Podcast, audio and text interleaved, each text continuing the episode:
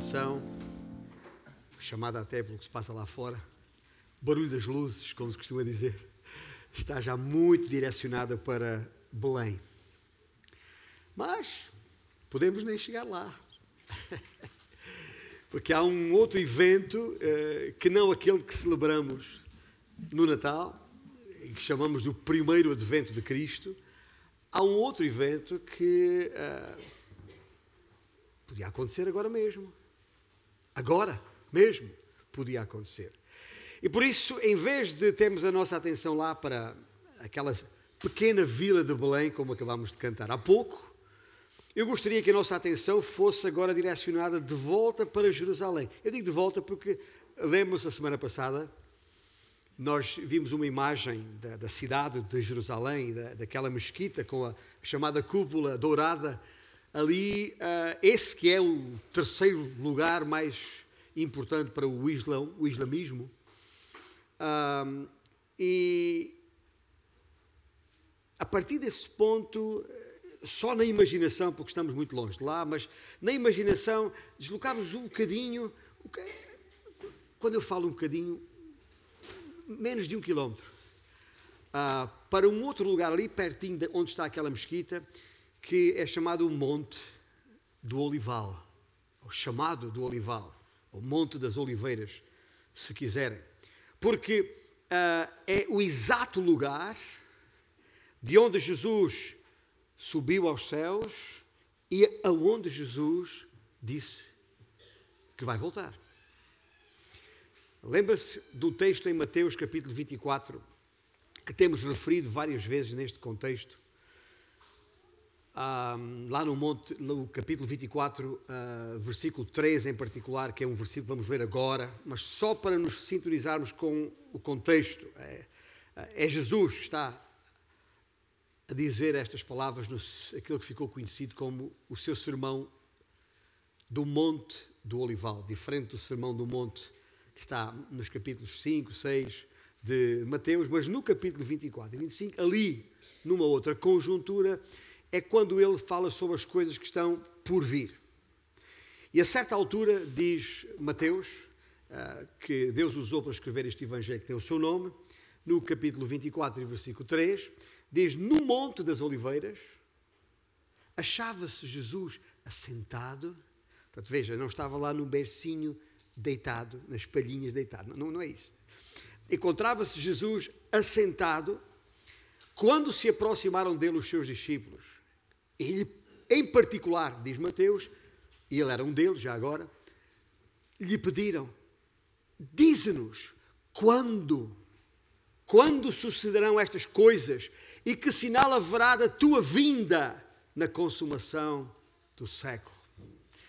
Não vamos ler agora todo este, todo este capítulo 24 e também o 25, mas ali entre o versículo 4, logo a seguir a este que acabei de citar, e o versículo 46 do capítulo 25, o Senhor Jesus expõe detalhadamente quase tudo o que tinha a ver com as coisas concernentes à sua segunda vinda.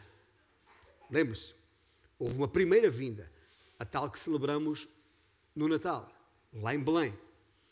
E Jesus fez-se homem, como cantamos. Cumpriu a razão da sua vinda, como cantamos. E quando foi, quando subiu aos céus, naquele mesmo lugar, no Monte do Olival, onde nós ainda estamos sintonizados, ele disse que ia voltar. Significa isto que há uma segunda vinda de Cristo. Há um segundo advento de Cristo. Porque, na verdade, uh, o Senhor Jesus, depois de ter dito estas palavras, voltou àquele lugar, voltou àquele monte e ali uh, subiu aos céus. É curioso. É curioso porque, como lemos agora mesmo neste versículo em Mateus 24, aquele grupo de discípulos seus, ainda um grupo pequeno, perguntou quando é que estas coisas vão acontecer. No momento em que Jesus volta àquele monte, mesmo antes de subir aos céus, está com, outra vez com os seus discípulos, só que agora eram em maior número, tanto quanto percebemos por aquele capítulo 1 em Atos dos Apóstolos. Mas a pergunta é exatamente a mesma. Está lá no, no, no versículo 6 daquele capítulo 1 de Atos. Senhor, será este o tempo em que restaures o reino de Israel? E sabemos a resposta que o Senhor deu ali. Não vos compete saber ou conhecer tempos ou épocas que o Pai reservou para sua exclusiva autoridade. E pouco depois ah, subiu aos céus. E subiu aos céus, é bom lembrar estas coisas, para cumprir aquilo que ele mesmo prometera àqueles seus discípulos algum tempo antes. Lembra-se das palavras de João, um deles, no capítulo 14 do Evangelho, que tem o seu nome, versículo 3, Jesus disse: Vou, vou preparar-vos lugar. E disse mais nesses versículos: Voltarei e vos receberei para mim mesmo. Notem bem as palavras que o Senhor usa aqui: vos receberei para mim mesmo. Voltarei e vos receberei para mim mesmo, para que onde eu estou, estejais vós também. Ora bem, coisa impressionante, lembra-se? Ainda estamos lá no Monte do Olival, a cena. Imaginemos que, que estamos aqui nós hoje no Monte do Olival. E antes, e lembre-se, tal como ainda uh, no primeiro momento, um grupo muito restrito de discípulos a pergunta deles era, era quando? E mais tarde, mesmo antes de subir aos céus, a pergunta do número maior de discípulos era a mesma: é este o tempo? Quando é que isto vai acontecer? Agora imagina nós aqui. Estamos aqui neste nosso monte das oliveiras, ou nem festa do, do olival. E não é verdade, ouça bem, não é verdade que todos nós queremos a resposta para esta pergunta? Não é verdade que também nós queremos saber quando? Quando? Mas o Senhor continua a responder da mesma maneira. Aliás, foi isso que falámos aqui há 15 dias atrás, usando o texto de 2 Salonicenses, onde temos estado. Entretanto.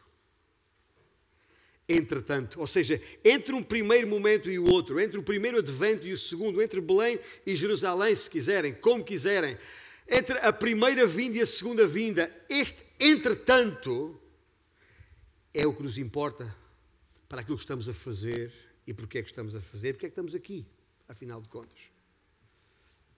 Interessante que lá em Atos capítulo 1, uh, o Senhor falou exatamente nestes termos aos seus discípulos, como fala a nós, aqui e agora. Senhor, é este o tempo ele diz: Não vos compete saber o tempo. Mas, versículo 8: Mas recebereis o poder do Espírito Santo. Que eu prometi já agora. E sereis minhas testemunhas. E sereis minhas testemunhas, ah, tanto em Jerusalém como em toda a Judeia, Samaria e até aos confins da terra. Eu está a falar quando é que estas coisas vão acontecer? Não tem que se preocupar com isso. O que tem que se preocupar é que, tal como eu prometi, já agora é importante lembrar isto, há pouco citei capítulo 14 de João, do Evangelho de João. Talvez não seja mal fazer esse trabalho de casa e ler tudo o que está ali, mas naquele mesmo capítulo, Jesus diz aos seus discípulos: Eu rogarei ao Pai e ele vos dará outro consolador, porque Jesus mesmo é o consolador, não é só o Espírito Santo que é o consolador. Ele está ali uh, e, e vai se ausentar, como disse, vou preparar-vos lugar, mas não vos deixarei sós, órfãos, como quiserem. Vou rogar ao Pai, Ele enviará outro consolador, a fim de que esteja para sempre convosco o Espírito da verdade, que o mundo não pode receber porque não o vê, nem o conhece. Mas vós, meus discípulos, diz o Senhor, vós o conheceis. Porquê? Porque Ele habita em vós habita convosco e estará em vós, como ele prometeu naquela altura. Não vos deixarei órfãos, voltarei para vós outros. Ora bem, é para cumprir esta tarefa, este, este entretanto que falámos há 15 dias atrás, para podermos testemunhar de Cristo e, e, e dessa nossa bendita esperança, nós precisamos, no entretanto, que Cristo seja santificado em nossos corações. Como Pedro falou, na sua primeira epístola, capítulo 3 e versículo 15, quando ele diz: Pedro disse: Não vos preocupeis com o que está a acontecer, com, com as provações, com a, as situações complicadas, aquilo, aquilo que, são, que são aflições desta vida, que vão aumentar ainda até à vinda do Anticristo, que falámos a semana passada. Antes, ou seja, aquilo que, que deve ocupar o vosso pensamento, 1 Pedro 3,15, é que Cristo seja santificado como Senhor em vosso coração. E acrescentando, estando sempre preparados para quê? Para responder a todo aquele que vos pedir a razão da esperança que há em vós. Ou seja, ser minhas testemunhas. É isso que temos que fazer, entretanto. E é essa a oração de Paulo. Nós temos estado a acompanhar as epístolas que ele escreveu à igreja em Tessalónica, quer a primeira, quer a segunda. E lá na primeira epístola, ele claramente diz isto, designadamente no capítulo 3, versículos 12 e 13: O Senhor vos faça crescer e aumentar no amor uns para com os outros e para com todos, como também nós para convosco, a fim de que seja o vosso coração confirmado em santidade. Lembra-se o que Pedro escreveu? Santificai a Cristo em vossos corações em santidade, isento de culpa na presença de nosso Deus e Pai. E depois diz o quê? Na vinda. Isentos de culpa na presença de nosso Deus e Pai, na vinda do nosso Senhor Jesus, com todos os seus santos. Isto escreveu ele no capítulo, Paulo no capítulo 3 desta primeira epístola. E no capítulo 5, depois de dois capítulos inteiros, o resto do capítulo uh, 4, uh, uh, o, resto, e o, o resto do capítulo 3, capítulo 4, e parte do capítulo 5, uma quantidade de exortações práticas de vida, do que significa isto de viver em santidade. Terão que ler para perceber o que estou a falar aqui. Mas depois chega ao versículo 23 de primeira epístola aos Tessalonicenses 5 e diz o quê? A mesma coisa. Reitera a mesma, bate na mesma tecla, toca na mesma tecla, dizendo: O mesmo Deus de paz vos santifique em tudo e o vosso espírito, alma e corpo sejam conservados íntegros. Ouça bem, íntegros e irrepreensíveis. Não é perfeitos, porque não somos, mas íntegros e irrepreensíveis quando? Na vinda do nosso Senhor Jesus Cristo. E é ao aproximarmos da celebração da, do Natal, do nascimento de Cristo, eu estou aqui propositadamente, porque nos próximos domingos falaremos sobre esse primeiro advento. Nessa altura vamos lá até Belém. Como os pastores foram até Belém ver o que é que aconteceu. Mas, agora, não vale a pena pensarmos em Belém, não vale a pena celebrarmos o Natal se não tivermos esta bendita esperança, se não estivermos aqui sentados, seguros da presença deste Espírito, da verdade em nós seguros de que esse é o selo que nos garante que naquele dia, no dia da sua vinda, a vinda que ele prometeu, e vai voltar, nós possamos estar seguros de que seremos por ele recebidos na sua vinda. Porque senão não vale a pena celebrar o Natal. É, não passará de mero comércio. E é apenas uma festividade que uns celebram, outros nem por isso. Meus irmãos, estamos a falar da segunda vinda de Cristo, porque a segunda vinda de Jesus Cristo é, ouça bem, é o mais significativo evento em toda a profecia bíblica. A relevância deste evento vê-se no facto, ouça bem, de haver na palavra de Deus mais do que 300 profecias relacionadas com esta segunda vinda, tornando, portanto, uma das mais importantes porque repetidas doutrinas na Bíblia. E é verdade que se aproxima a época natalícia, que também é substancialmente profetizada nas Escrituras do Velho Testamento. Não há dúvida sobre isso. Não estou a minimizar a, a, a primeira vinda, obviamente, porque se não houvesse uma primeira vinda, não haveria uma segunda, a que estamos a, a referir aqui, como é óbvio. Mas o que eu quero que percebam é que e talvez nem se tenham percebido disso, é que para cada profecia que está nas Escrituras a respeito da primeira vinda de Cristo, há oito a respeito da segunda vinda de Cristo.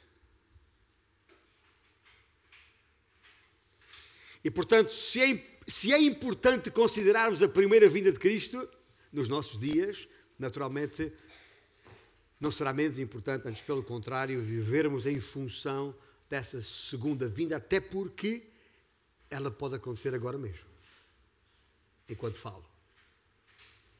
E se acontecer agora mesmo, vou deixar de falar. Porque subirei. Subirei ao encontro do Senhor dos Ares, e Ele me receberá, para que onde Ele está, esteja eu também. Esta é a nossa bendita esperança. E bem-aventurados aqueles que têm esta esperança. Porque isto faz toda a diferença na nossa vida, no nosso viver. Este momento é o ponto convergente da profecia e de toda a história. Nenhum cristão, ouça bem, nenhum cristão pode dizer que tem uma fé firme, uma fé fundamentada, bem sustentada, a não ser que ame. Eu estou a usar uma palavra que Paulo usa: bem-aventurados que amam a vinda do Senhor. A não ser que ame a segunda vinda de Cristo e compreenda as verdades básicas a ela associadas. Não podemos ser ignorantes a respeito destas coisas.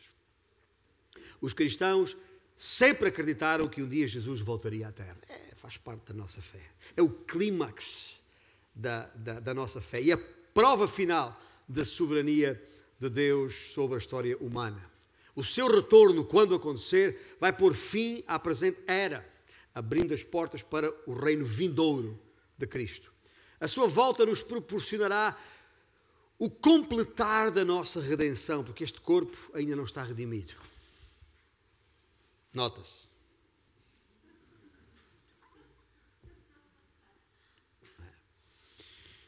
Isto para além das próteses, e não sei o que mais, que não se vê.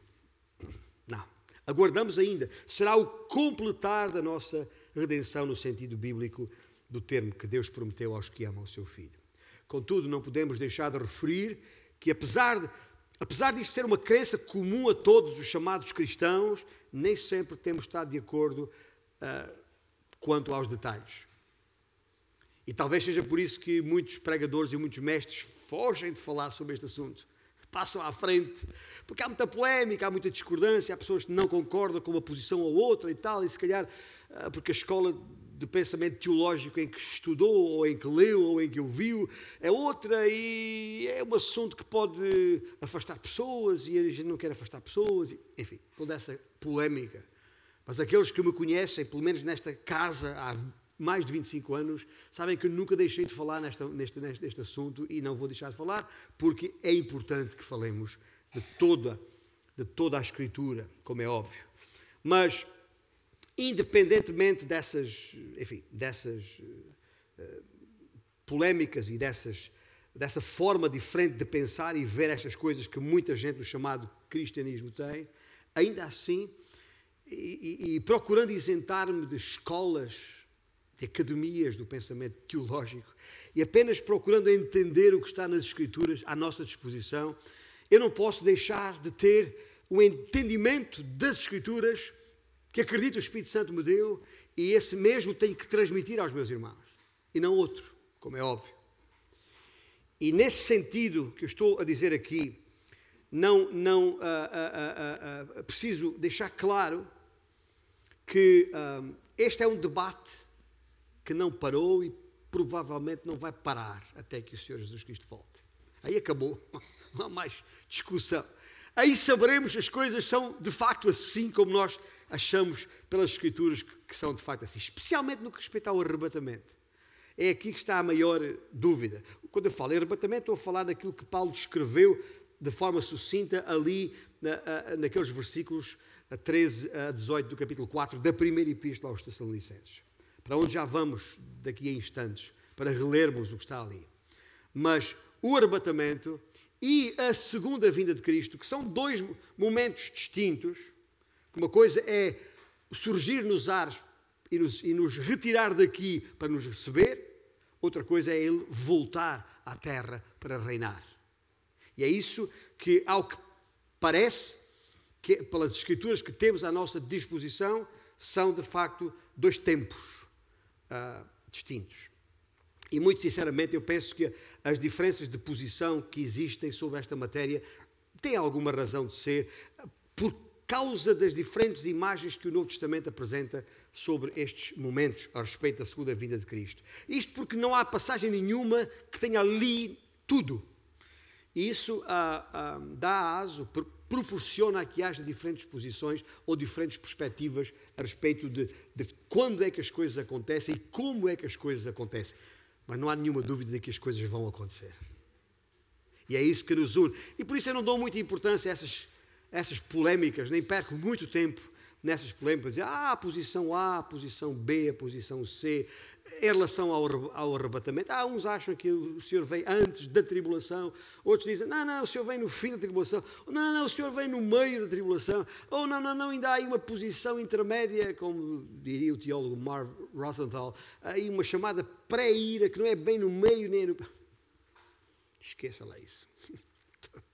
Não, não vos vou maçar com, com, com, com, essas diferentes posições a respeito destas, destas coisas, de maneira nenhuma. O que é importante é olhar para as Escrituras, quer para o texto de 1 Tessalonicenses, já agora, se tem a Bíblia aberta, pode abrir aí, independentemente de estar projetado como vai estar, lá em 1 Tessalonicenses capítulo 4. Uh, ah, mas precisamos perceber uh, e aprender a, a, a, a distinguir os tempos e para se distinguir os tempos, temos que discernir os eventos, um por um. Mas a respeito do armadilho, esse é o primeiro ponto que eu gostaria que guardássemos na nossa mente hoje, que, que uh, precisamos distinguir os dois tempos. É uma, não é nenhum motor de combustão, nem, nem outra coisa do, do género, mas é um, é um, é, é, há, estamos aqui a falar em algo que acontece a dois tempos. E diz o apóstolo Paulo neste primeiro texto, em 1 Tessalonicenses 4, versículos 13 a 18: Não queremos, porém, irmãos, que sejais ignorantes com respeito aos que dormem, para, para não vos entristecerdes como os demais que não têm esperança. Pois, ouça bem, irmãos em Tessalónica, irmãos aqui no Grande Porto, ah, se cremos que Jesus morreu e ressuscitou, assim também Deus, mediante Jesus, trará em sua companhia os que dormem, ou seja, aqueles que faleceram em Cristo. Estão nas sepulturas, ou seja, lá onde for.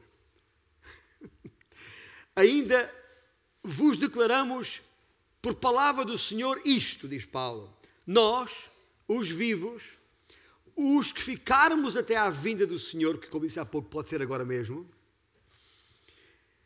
de modo algum precederemos os que dormem, porquanto o Senhor mesmo, dada a sua palavra de ordem, no tempo que ele conhece e que não é para nossa, não é da nossa conta, dada a sua palavra de ordem, ouvida a voz do arcanjo e ressoada a trombeta de Deus, o Senhor mesmo descerá dos céus. E os mortos em Cristo ressuscitarão primeiro, depois, nós, os vivos, os que ficarmos, seremos arrebatados, a palavra está ali, seremos arrebatados juntamente com eles entre nuvens para o encontro do Senhor, onde? Nos ares, não é na terra, é nos ares. E assim estaremos para sempre com o Senhor. E Paulo termina, como termina muitas, muitas das suas textos, consolai-vos uns aos outros com estas palavras.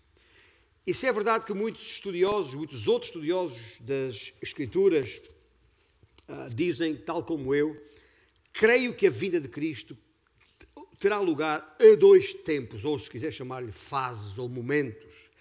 É a posição que se costuma, tecnicamente, teologicamente, designar por pré-tribulacionismo, ou seja, o arrebatamento antes da tribulação que o mesmo é dizer Cristo voltará antes para os, os que vai ressuscitar e para os que estiverem ainda vivos nessa altura para os arrebatar, ou seja, retirar daqui da terra naquele momento. Essa é a nossa bendita esperança, gente, que tanto falamos.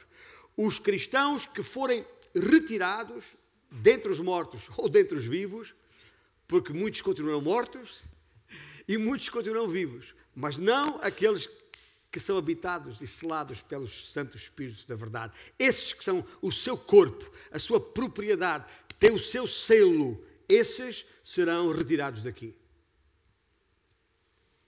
E uh, depois desse momento, há uma série de acontecimentos que não vamos desenvolver agora, vou apenas citá-los, referi-los, localizá-los no texto bíblico para vossa orientação. Mas quando isso acontecer, quando fomos, fomos arrebatados, então, de acordo com a segunda epístola aos Coríntios, capítulo 5, versículo 10, uh, vamos nós ser julgados segundo as nossas obras, uh, não para condenação, mas para, uh, compensa, para recompensa, diz, diz a palavra de Deus, diz o apóstolo Paulo.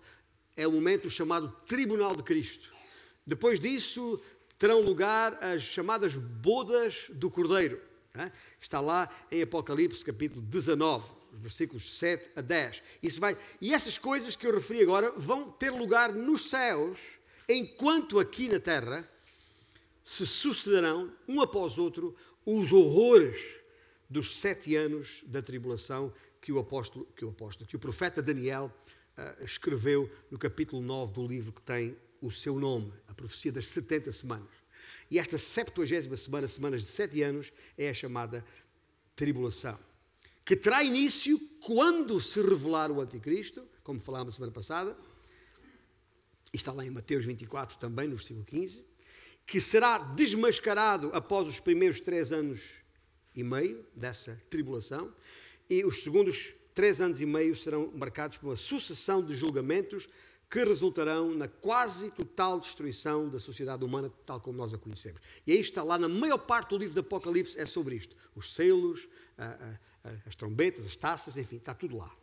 Agora, quando a humanidade que escolheu seguir o anticristo, do que falámos semana passada, quando a humanidade não for mais do que um, eu vou usar outra vez as palavras de Cristo, lá em Mateus 24, versículo 28, quando não for mais do que um mero cadáver em decomposição, tal será o estado em que a humanidade vai se achar, aguardando apenas o juízo final, que, Cristo refere lá em Mateus 24. Quando chegar a esse ponto, lembre-se, nós não estamos aqui, não estamos aqui, mas quando quem aqui estiver chegar a esse ponto, então, de acordo com as Escrituras, Jesus voltará dos céus, ladeado pelos seus santos e pelos seus anjos, em cavalos brancos.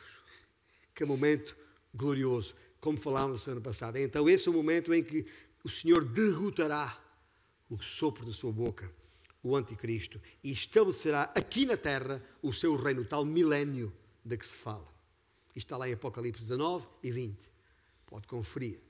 Mas nesse momento, quando ele de facto voltar, como prometeu, a pisar aquele monte das oliveiras, aquele monte chamado Olival, então aí será o fim da tribulação. Está lá em Mateus 24, versículos 29 a 31.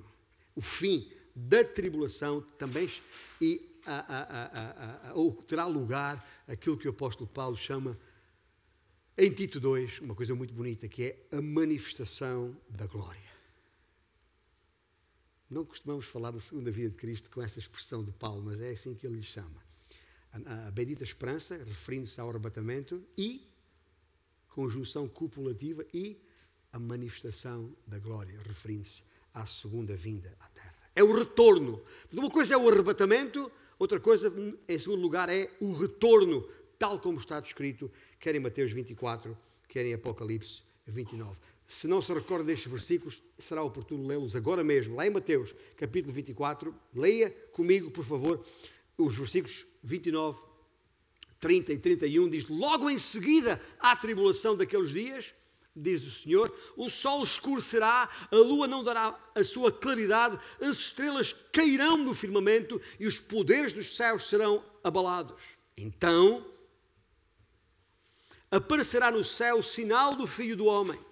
Todos os povos da terra se lamentarão e verão o Filho do Homem vindo sobre as nuvens do céu com poder e muita glória, e ele enviará os seus anjos com grande clangor de trombeta, os quais reunirão os seus escolhidos dos quatro ventos, de uma a outra extremidade nos céus. E lendo logo a seguir os versículos 13 e 14 de Apocalipse 19, que tem a ver com o mesmo, mesmíssimo momento, quando diz João no livro de Apocalipse: está vestido ele, o Senhor, está vestido com um manto tinto de sangue e o seu nome se chama o Verbo de Deus. E seguiam-nos os exércitos que há no céu montando cavalos brancos, os exércitos que há nos céus montando cavalos brancos com vestiduras de linho finíssimo, branco e puro.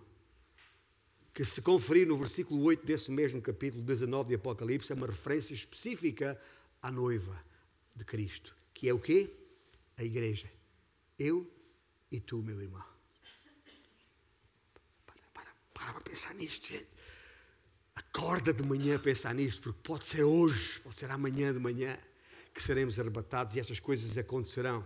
E um destes dias, imagina que acontecia hoje o arrebatamento, daqui a sete anos terá lugar o retorno. E nessa altura, nós, a sua noiva, viremos com ele em cavalos brancos junto com os anjos, para reinarmos aqui na terra com Cristo. Gente, se isto não mexe com a sua vida, não... verifique a sua fé. Porque tem que mexer. Tem que mexer. Tem que, tem que mexer no sentido de condicionar a nossa vida aqui hoje, no entretanto. Porque, lembra-se, eu não li os versículos em 1 Licenses 3 e 5 por mero acaso.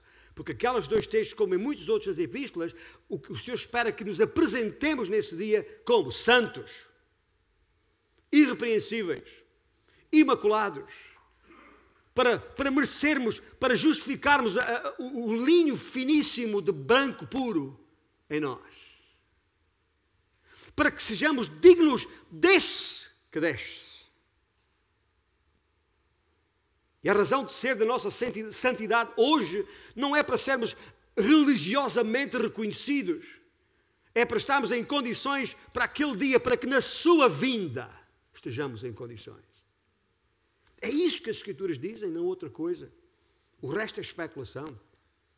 Mas aqui está a grande diferença entre o primeiro e o segundo tempo da sua vinda. Por isso é que eu digo é uma vinda a dois tempos entre o arrebatamento e a manifestação gloriosa de Cristo. No arrebatamento, Cristo vem para os seus santos. Na manifestação gloriosa de Cristo, que é o Apocalipse, o Senhor virá com os seus santos. É diferente. O primeiro vem para os seus santos e vos receberei.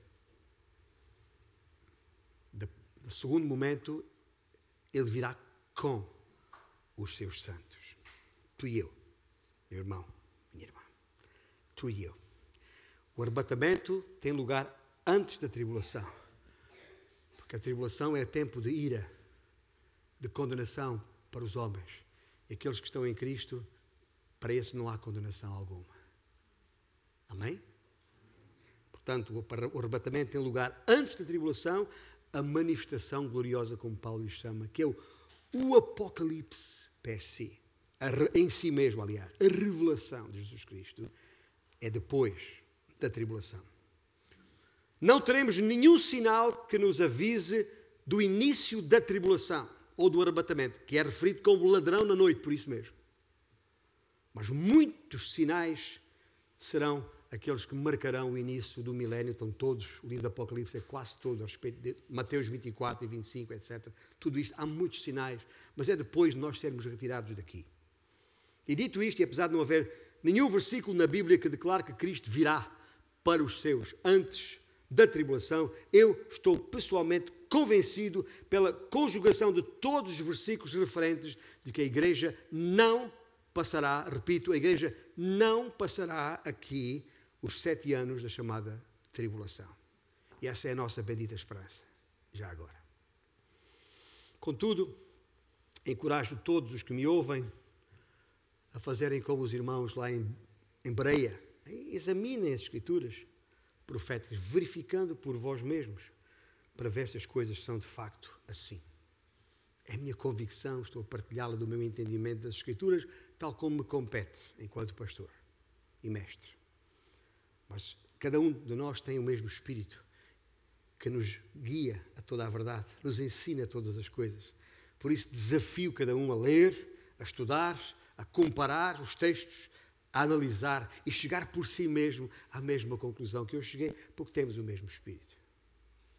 Especialmente toda esta matéria a respeito da profecia bíblica, não apenas por ser fascinante, e é, mas por causa daquilo que lemos já e consideramos anteriormente o domingo passado, porque é para a nossa edificação e consolo. São estas palavras que o Senhor usa. É uma coisa é certa. E nisso todos estamos de acordo, todos que são verdadeiramente cristãos.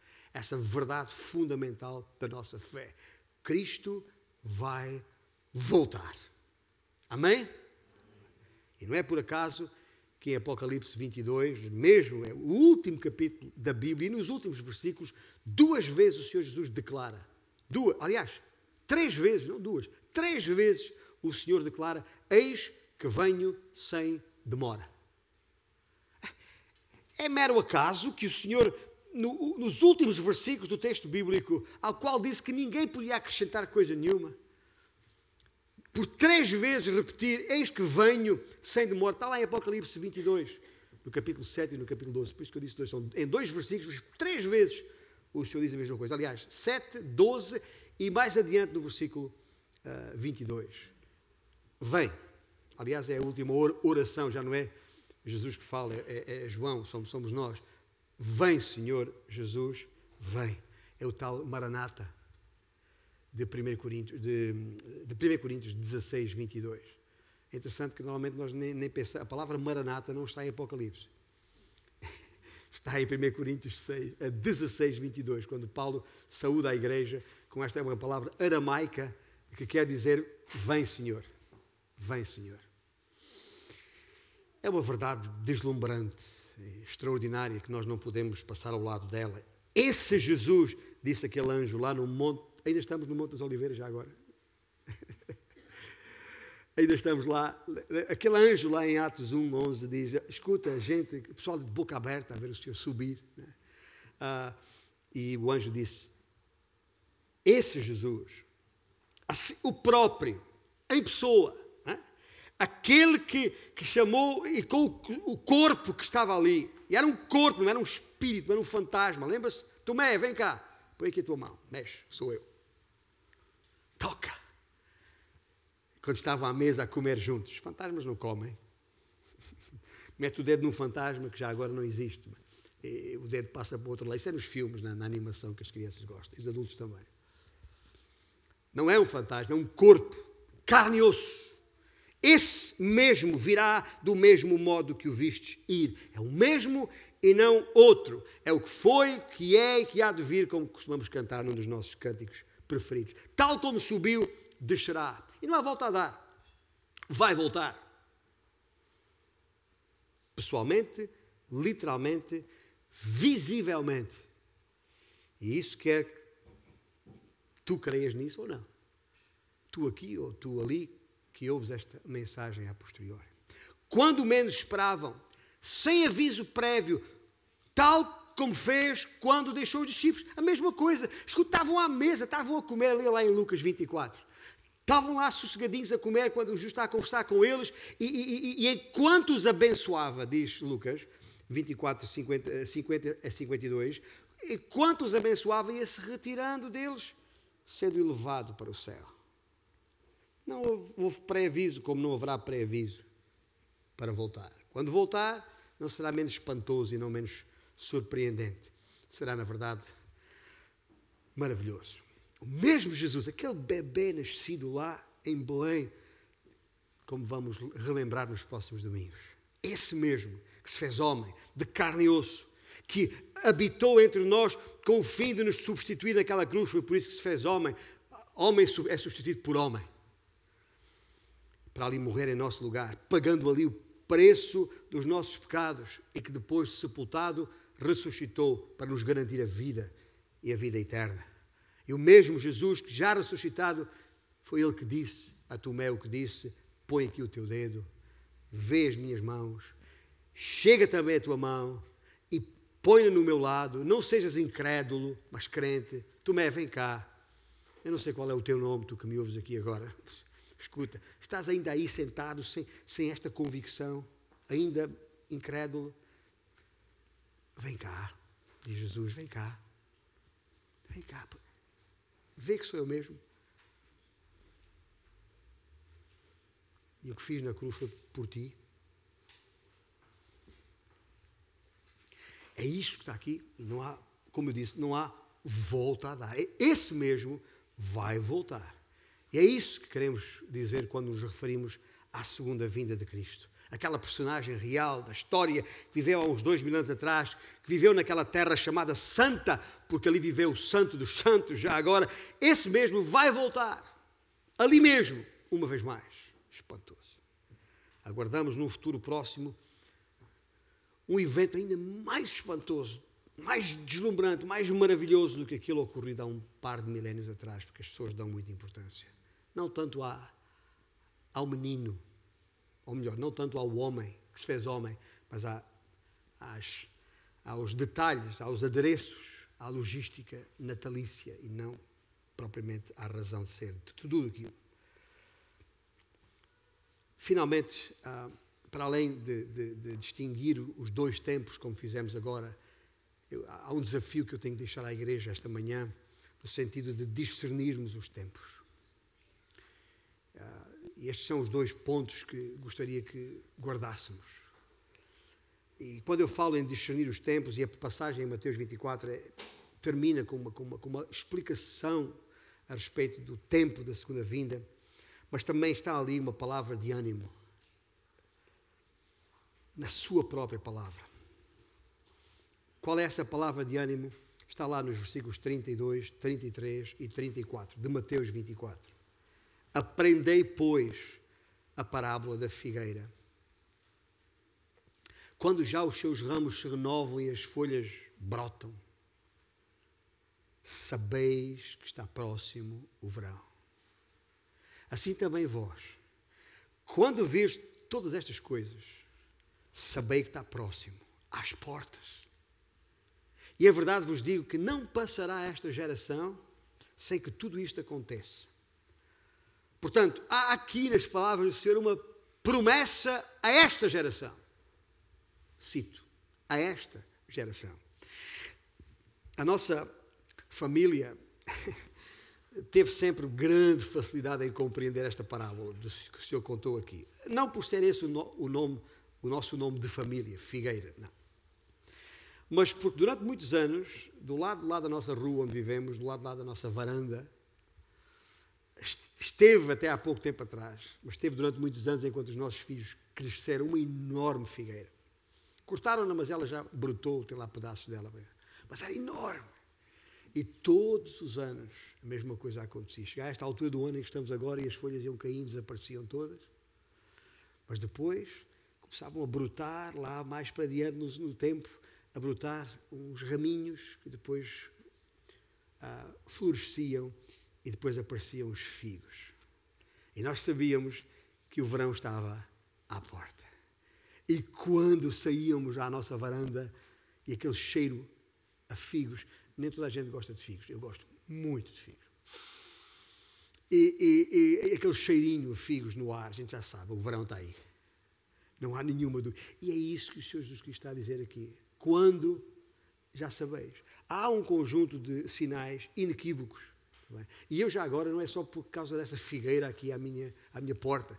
Eu venho de uma região do sul, o tal Alentejo, que alguém há pouco referiu, uh, aquele, aquela bonita terra do sul, onde as figueiras proliferam no sul e os figos do sul, do Alentejo do Algarve, por alguma razão as pessoas gostam mais desses do que de outros. É, Talvez seja por isso, mas eu gosto muito de figos. E já sei, habituei-me desde de criança a ver estas coisas acontecer. Estava sempre à espera que as figueiras dessem os figos para depois subir nos seus ramos e comer figos. Ficar a casa com a boca toda vermelha, porque às vezes comia os figos ainda, ainda verdes, com porque tão bom que era.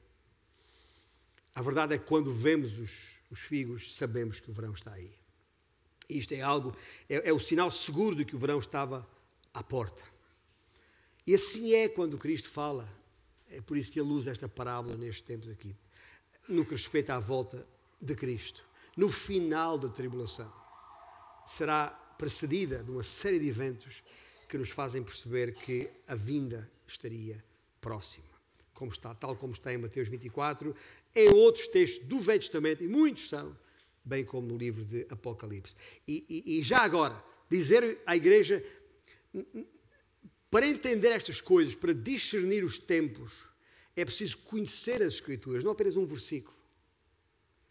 Porque é, é da conjugação de tantas profecias do Velho Testamento, mais as que estão no Novo, mais o livro de Apocalipse, inclusive, é que dá para entender estas coisas. E não vale a pena tirar versículos fora do seu contexto. É como peças do, do mesmo puzzle. E essas peças finais que, que nos permitem completar o puzzle profético uh, só saberemos naqueles dias, quando ainda estão por vir. Mas, tal como referi na mensagem que dei à igreja em maio do ano passado, quando me referi em Mateus 24, quando expliquei que os muitos sinais que vão surgindo e que se podem perceber em maior ou menor grau, essa é, é precisamente a combinação desses sinais com a intensificação das suas ocorrências no tempo é, uh, que marcarão estes últimos dias. E, portanto, uh, é assim que sabemos que as coisas estão à porta, ou estamos às portas, como Cristo referiu, e por isso faz todo o sentido que na mesma passagem, para além de uma promessa que está ali escrita, há também uma garantia. Para além da promessa a esta geração, que eu expliquei em maio, que referi à geração que estiver viva quando isso acontecer. Ah, não era aquela lá no primeiro século, nem, nem, nem, nem pode nem ser a nossa. Pode ser daqui a 100 anos, percebem? Mas a esta geração refere-se àquela geração que estiver viva quando estes, estas coisas acontecerem. Mas além da promessa a essa geração, há também uma garantia a todas as gerações, com a qual terminamos lá em Mateus 24, 35. Passará o céu e a terra, porém as minhas palavras não passarão. E que maravilhosa promessa é esta, meus irmãos. É uma garantia dada a todas as gerações, seja qual for a geração contemporânea desse glorioso evento, temos aqui a garantia de uma coisa: é que, seja qual for a geração em causa, aquela geração, isto vai acontecer. E este versículo 35 contém duas verdades cruciais que eu não posso passar ao lado delas. Primeiro, a afirmação de que este universo é, ou melhor, que este universo em que estamos não é eterno. Contrariando as especulações de certos cientistas e filósofos, o universo teve um fim definido no tempo e terá um fim definitivo no tempo. Existe o universo porque Deus o formou e passará quando Deus assim o ordenar. E a segunda verdade destas palavras é que só as palavras de Cristo, essas sim, são eternas sem surpresa. Eu sei que alguns farão pouco disto. Ah, pouco disto. Não, dão grande importância, melhor dizer assim. Ah, ah, para os de fora, os incrédulos deste, deste mundo, a ideia de que um dia destes Cristo vai voltar é uma coisa do mundo da fantasia, da mais pura fantasia. Eu sei. E nós não nos devemos surpreender com isto. E não é o que os incrédulos pensam que me preocupa. É como nós pensamos a respeito destas coisas. Cristo vai voltar. E é uma coisa que podemos estar absolutamente certos. Não é nenhum conto da fantasia, nenhum conto religioso, conto de fadas, se quiserem, religioso. E para quem não conhece Deus, essa coisa de que alguém viveu há dois mil anos atrás, que vai voltar no século XXI, não passa do enorme absurdo, eu sei. Como é que podemos estar certos que Cristo voltará? Perguntam-se, interrogam-se. Para, parafraseando Pedro, a eh, segunda epístola, capítulo 3, quando ele diz: Quando vier o filho do homem, Pedro diz: Um dia para o Senhor é como mil anos, mil anos como um dia. Não vale a pena ficar preso a um dia, porque não sabemos quanto tempo isso vai. Mas Pedro, naquele mesmo texto, no capítulo 3 da sua epístola, onde ele diz isto, um dia como mil anos mil anos como um dia, ele diz: Todas as coisas estão como sempre estiveram desde a criação. É assim que o mundo lá fora pensa. Está tudo na mesma. Isto. Não nos preocupemos, isto é. No, no, no mundo ou na, ou na vida, nada se perde, tudo se transforma. E estas conversas, esta linguagem, estas coisas que o mundo lá fora fala a respeito disto, é por isso que Jesus alertou para este problema quando disse: Quando vier o filho do homem, porventura haverá fé na terra. Lembra-se de Jesus dizer isto? Mas, meus irmãos, que o mundo lá fora pensa assim é uma coisa, mas aqueles que estão em Cristo, francamente, vamos parar para pensar. Até nós devíamos admitir que esta incredulidade dos de fora é normal, porque até dentro daqueles que são chamados da fé, tantas vezes duvidam estas coisas. Tantas vezes põem em causa estas coisas. Ah, será que ele vai voltar? Quando? Será que ele queria dizer aquilo mesmo, tal qual disse? Será que vale a pena continuar à espera? Talvez sim, mas não será no meu tempo, isso é uma coisa ainda muito distante. O melhor é viver a minha vida, nem pensar sobre isso.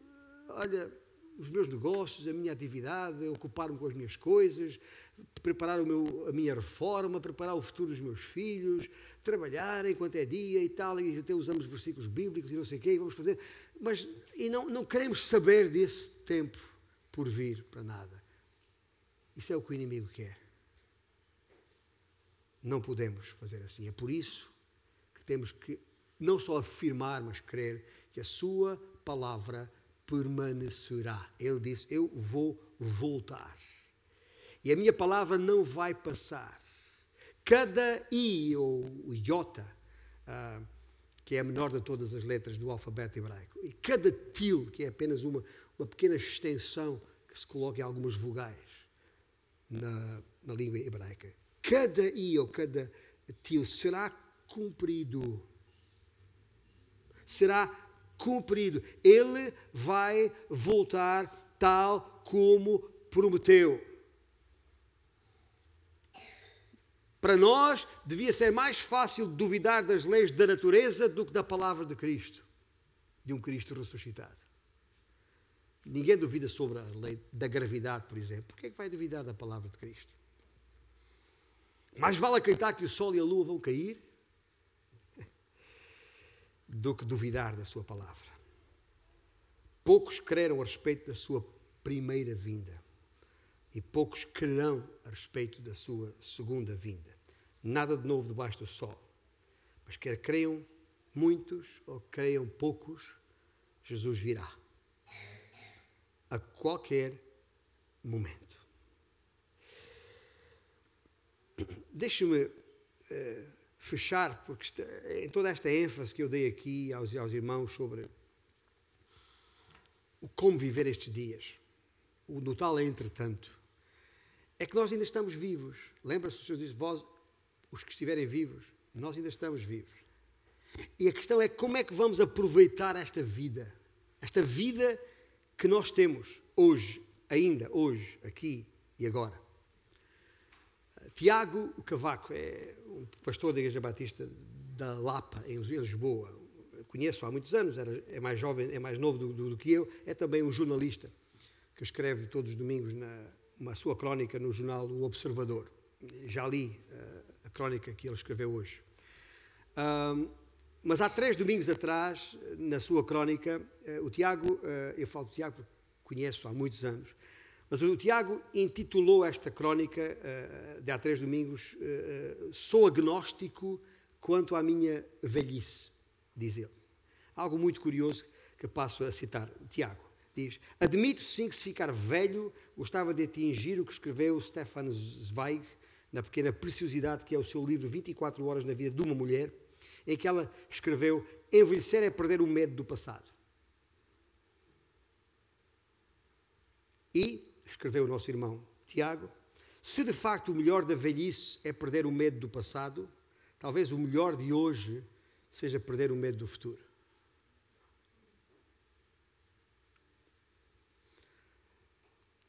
Tiago escreve ainda: Não quero tanto que a morte me ajude a viver, apesar de também não ser contra. Estes, entre parênteses, é, é, o Tiago é assim. Não quero tanto que a morte me ajude a viver, quero mesmo é que a vida me ajude a morrer. Não acredito em ser velho, diz ele, mas confesso que acredito que sem morte ninguém chega a ser realmente novo. É a minha esperança eterna de vida. Escreveu. Guarda esta frase, esta frase apenas do nosso irmão Tiago, Tiago Cavaco, Tiago, de Oliveira Cavaco, de seu nome completo. Ah, casado e pai de três filhotes. Mas Tiago, eh, guarda esta, esta, esta, esta parte desta, desta sua frase. Não quero tanto que a morte me ajude a viver. Quero mesmo é que a vida me ajude a morrer. Temos uma vida para viver neste entretanto. Vamos aprender a vivê-la em função daquele dia futuro, sem estarmos preocupados com ele. Amém? Ficamos de pé? Vamos fechar com um cântico final e o Senhor guarde em nossos corações a Sua palavra de maneira indelével.